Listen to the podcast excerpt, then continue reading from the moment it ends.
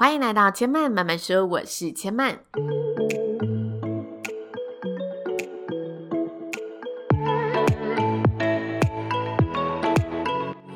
目前频道在 Apple Podcast、Spotify、KKBox 以及 Google Podcast 都听得到。喜欢的朋友欢迎帮千嫚订阅并留言评论，让更多人可以看见千嫚慢慢说喽。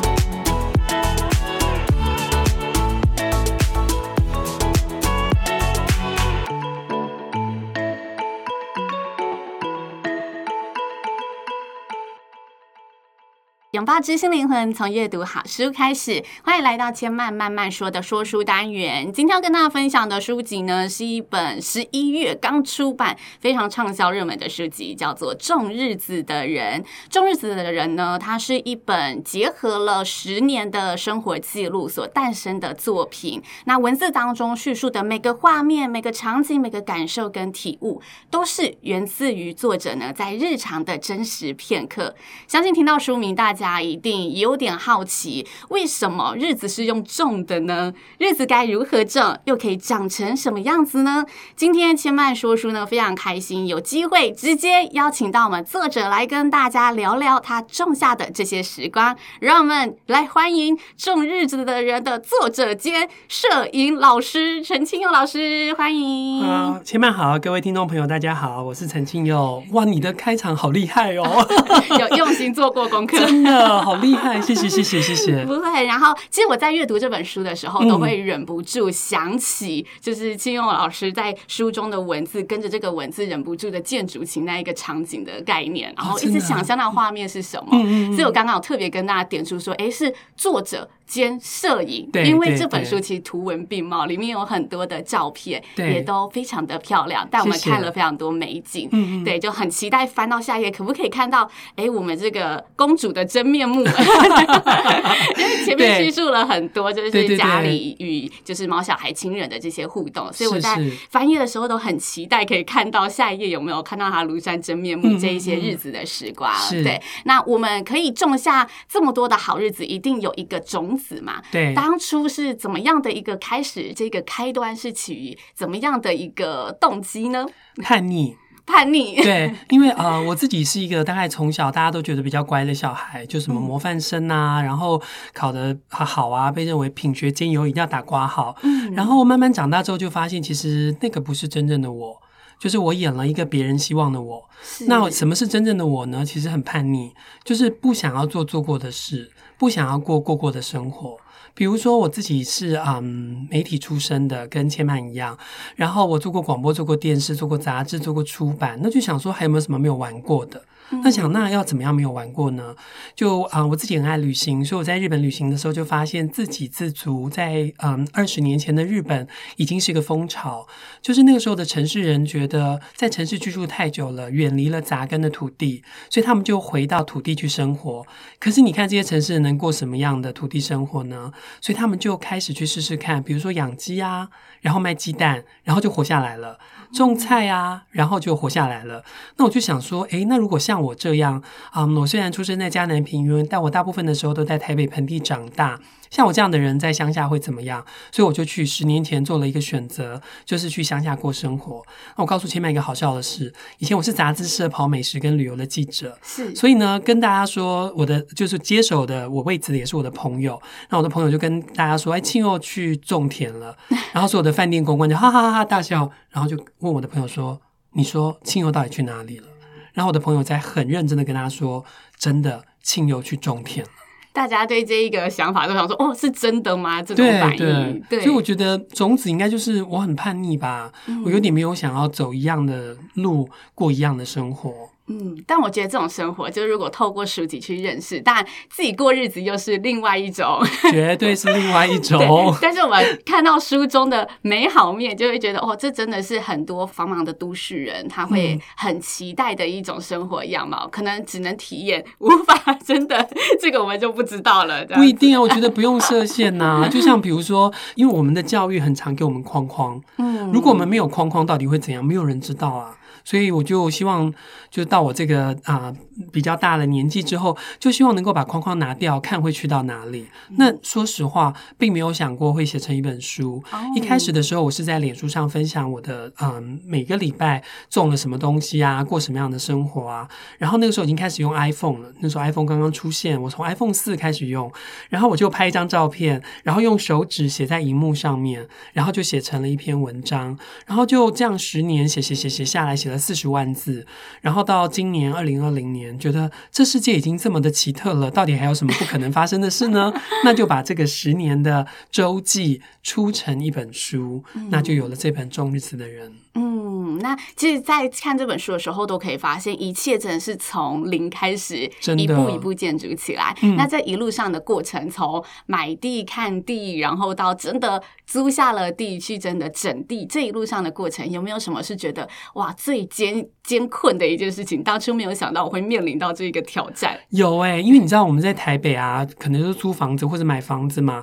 那房东如果跟你说，啊，这个房间就是这样，比如说五平啊，然后有一个厨房啊，或者有个厕所，就这样而已，你并没有想到别的事。可是买地不一样呢，叫做鉴界，就是鉴定地界。我一开始听到这两个字，我就想说，哎，这有很难吗？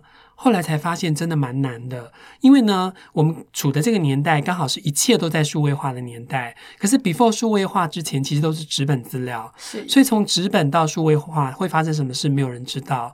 所以在建地界的时候，就发生了这样的事情，就是纸本的资料显示，我们要买的那块地其实漂浮在灌溉沟渠之上，而别人的房子是盖在我们的土地里。这就想。那怎么会有这种事情？所以，身为这个都都市人，一开始听到的时候觉得太荒谬了，这一定有诈，怎么可能发生这种事情呢？后来去问问问才知道，哦，原来数位化就有这个问题，一切因为有卫星定位，可是以前没有卫星定位啊，所以大概才说啊，到地到哪里为止，到哪里为止。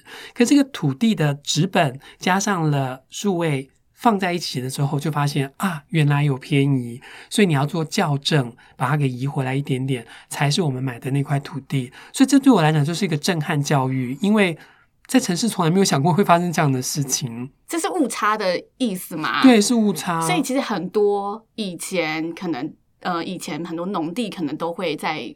这一个方面出现这样的情况是正常的，正常。比如说像九二一，你发生了一个大地震之后，所有的地都会位移，哦、那这个位移就没有办法被纸本资料所记忆，嗯、所以这个时候就是数位化重要的地方。对对，现在我们就是生活的很方便，所以就是到就是遇到这个想说，哎，原来以前大家都是这么样子的去测量一块土地。对，然后你就看它间接完了之后，还要定下一个地桩，就觉得哇，这一切太特别了，原来这是真的。这好像那个以前就是我们去观光景点呐，会看到一些他们说这是一个边界，然后就会对对对，好像那一种概念的感觉。对，就大概就是有点像是那个川普在美墨盖了一个围墙，大概是这样的意思。对，那我们在这个生活里面一定也有很多就是初体验的纪念嘛。其实书中也分享了非常多，就是我们真的是每天都会遇到新的、遇到新的、遇到新的。那有什么是比较可能是农村生活，或者是我们说的田园生活、乡居生活，遇到觉得比较特别的事情呢？千曼，你会怕蛇吗？哇，哎，有人会完全不怕的吗？我啊，一开始就完完全全一点一点想。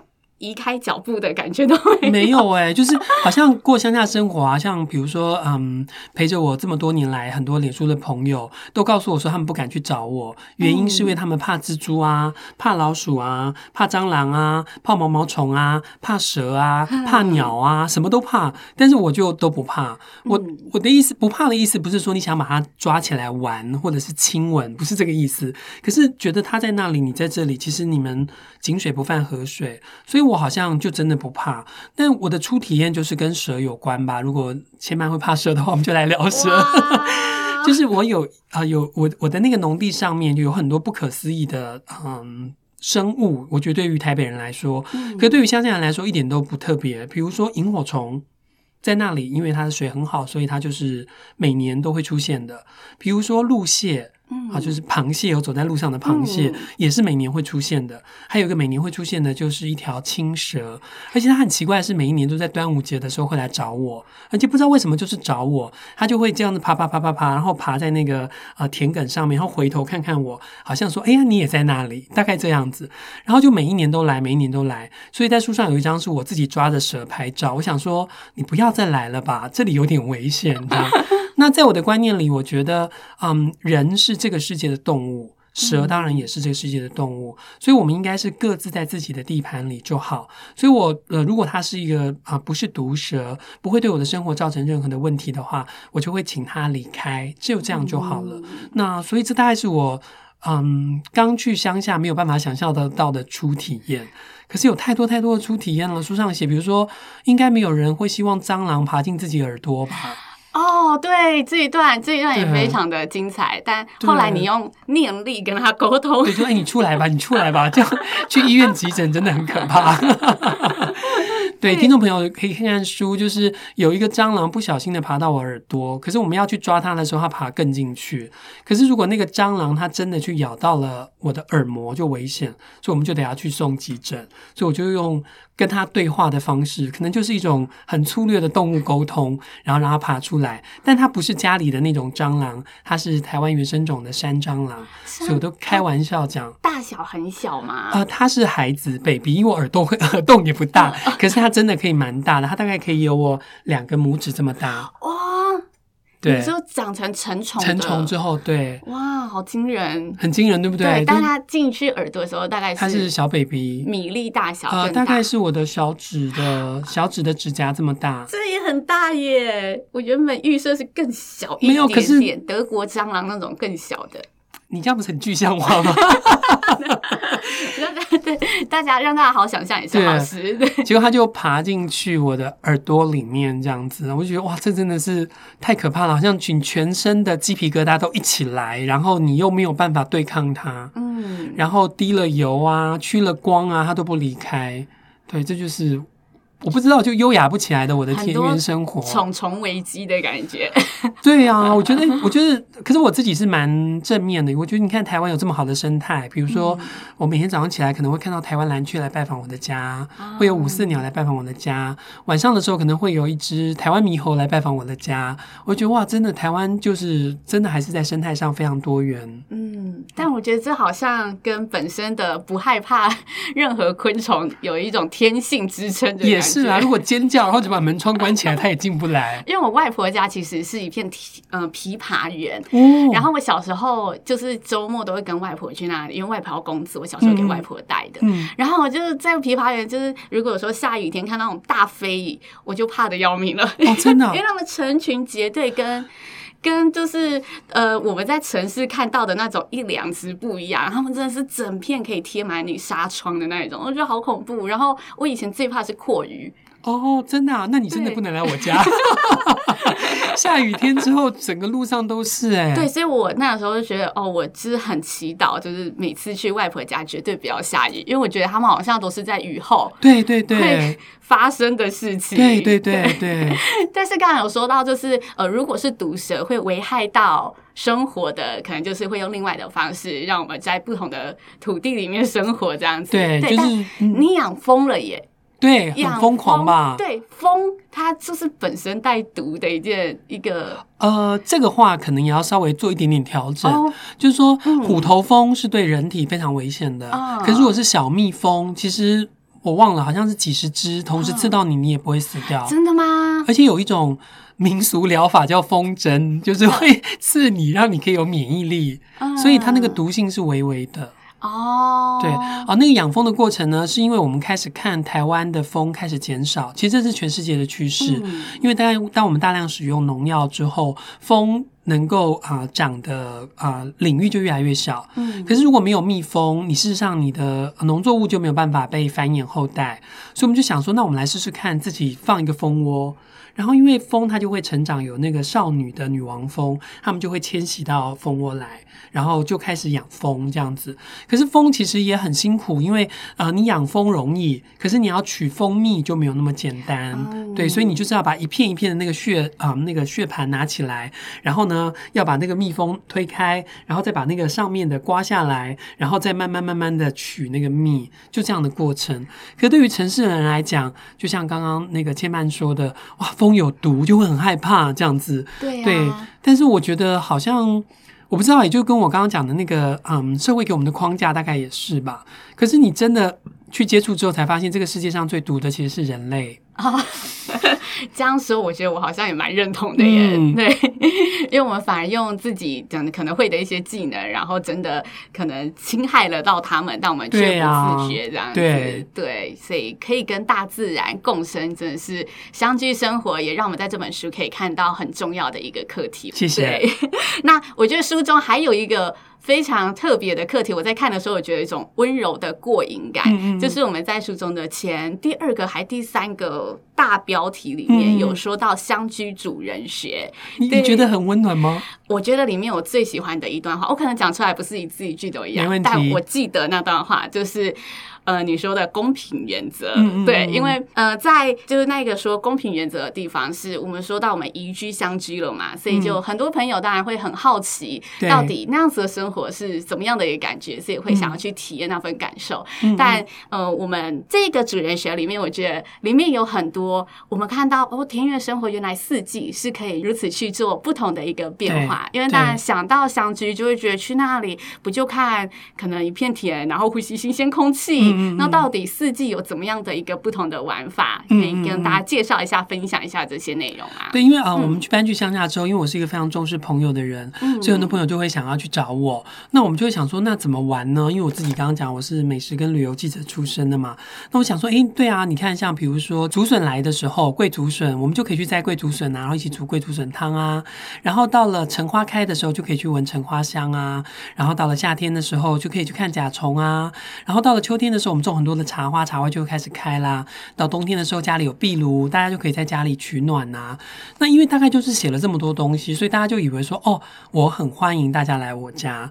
可是事实上不是的，因为人我一定有一个分际。就像说，我们先认识，我们开始做了朋友。那我们做了朋友之后，我们才能够在一起聊天。小王子很多就在讲狐狸跟小王子彼此豢养的过程。嗯。可是呢，很多人好像觉得啊，因为你写这样，所以你广开大门，所以大家就会说，哎，我可以去你家吗？那我是一个一个很擅长说不的人，我就说对不起，不方便这样。那我的嗯原则很清楚，就是公平，就是说，假设我很想去你家拜访，那你要来我家拜访，我就说哦 OK 啊，那以后我就会去你家拜访。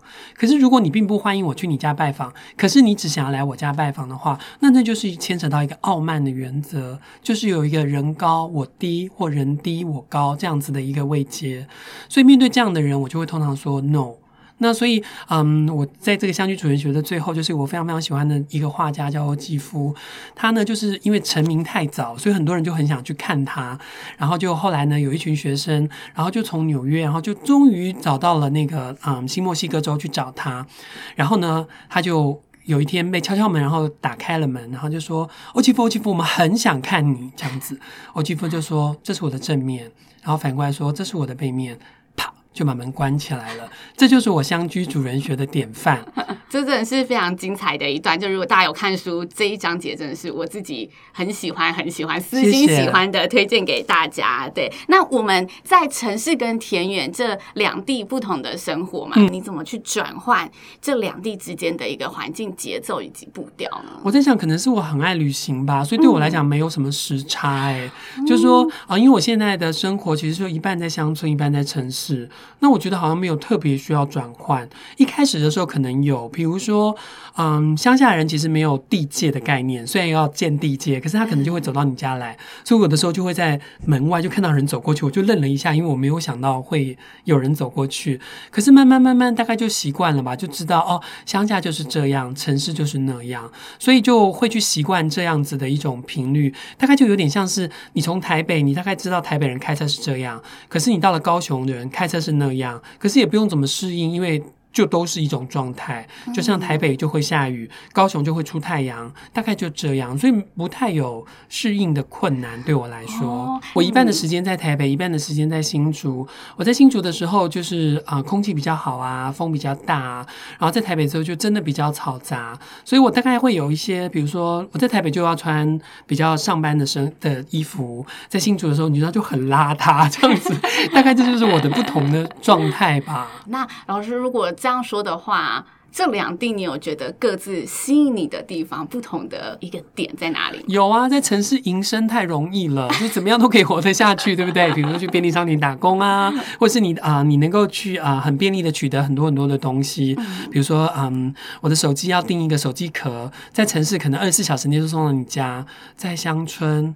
PC Home 会告诉你，你们那里是偏远地区，所以无法二十四 小时内送达。对，可是我觉得我在乡下生活，我就很喜欢它的空气、它的水、它的呃宁静的环境吧。所以我，我我觉得我很幸运，因为我可以汲取我要的，然后就变成我要的生活。那我呃喜欢城市的便利，我喜欢乡下的宁静，那它同时是我生活中的一部分。嗯。嗯最后想要问，应该说倒数题，应该说最后没问题，因为我们最后一个大彩蛋，大家期待一下。大彩蛋对，倒数题就是这一路过来，经过嗯十年的一个相聚生活。对对，我觉得这十年对大家来说，像刚刚有说到朋友听到的第一反应都是觉得哇。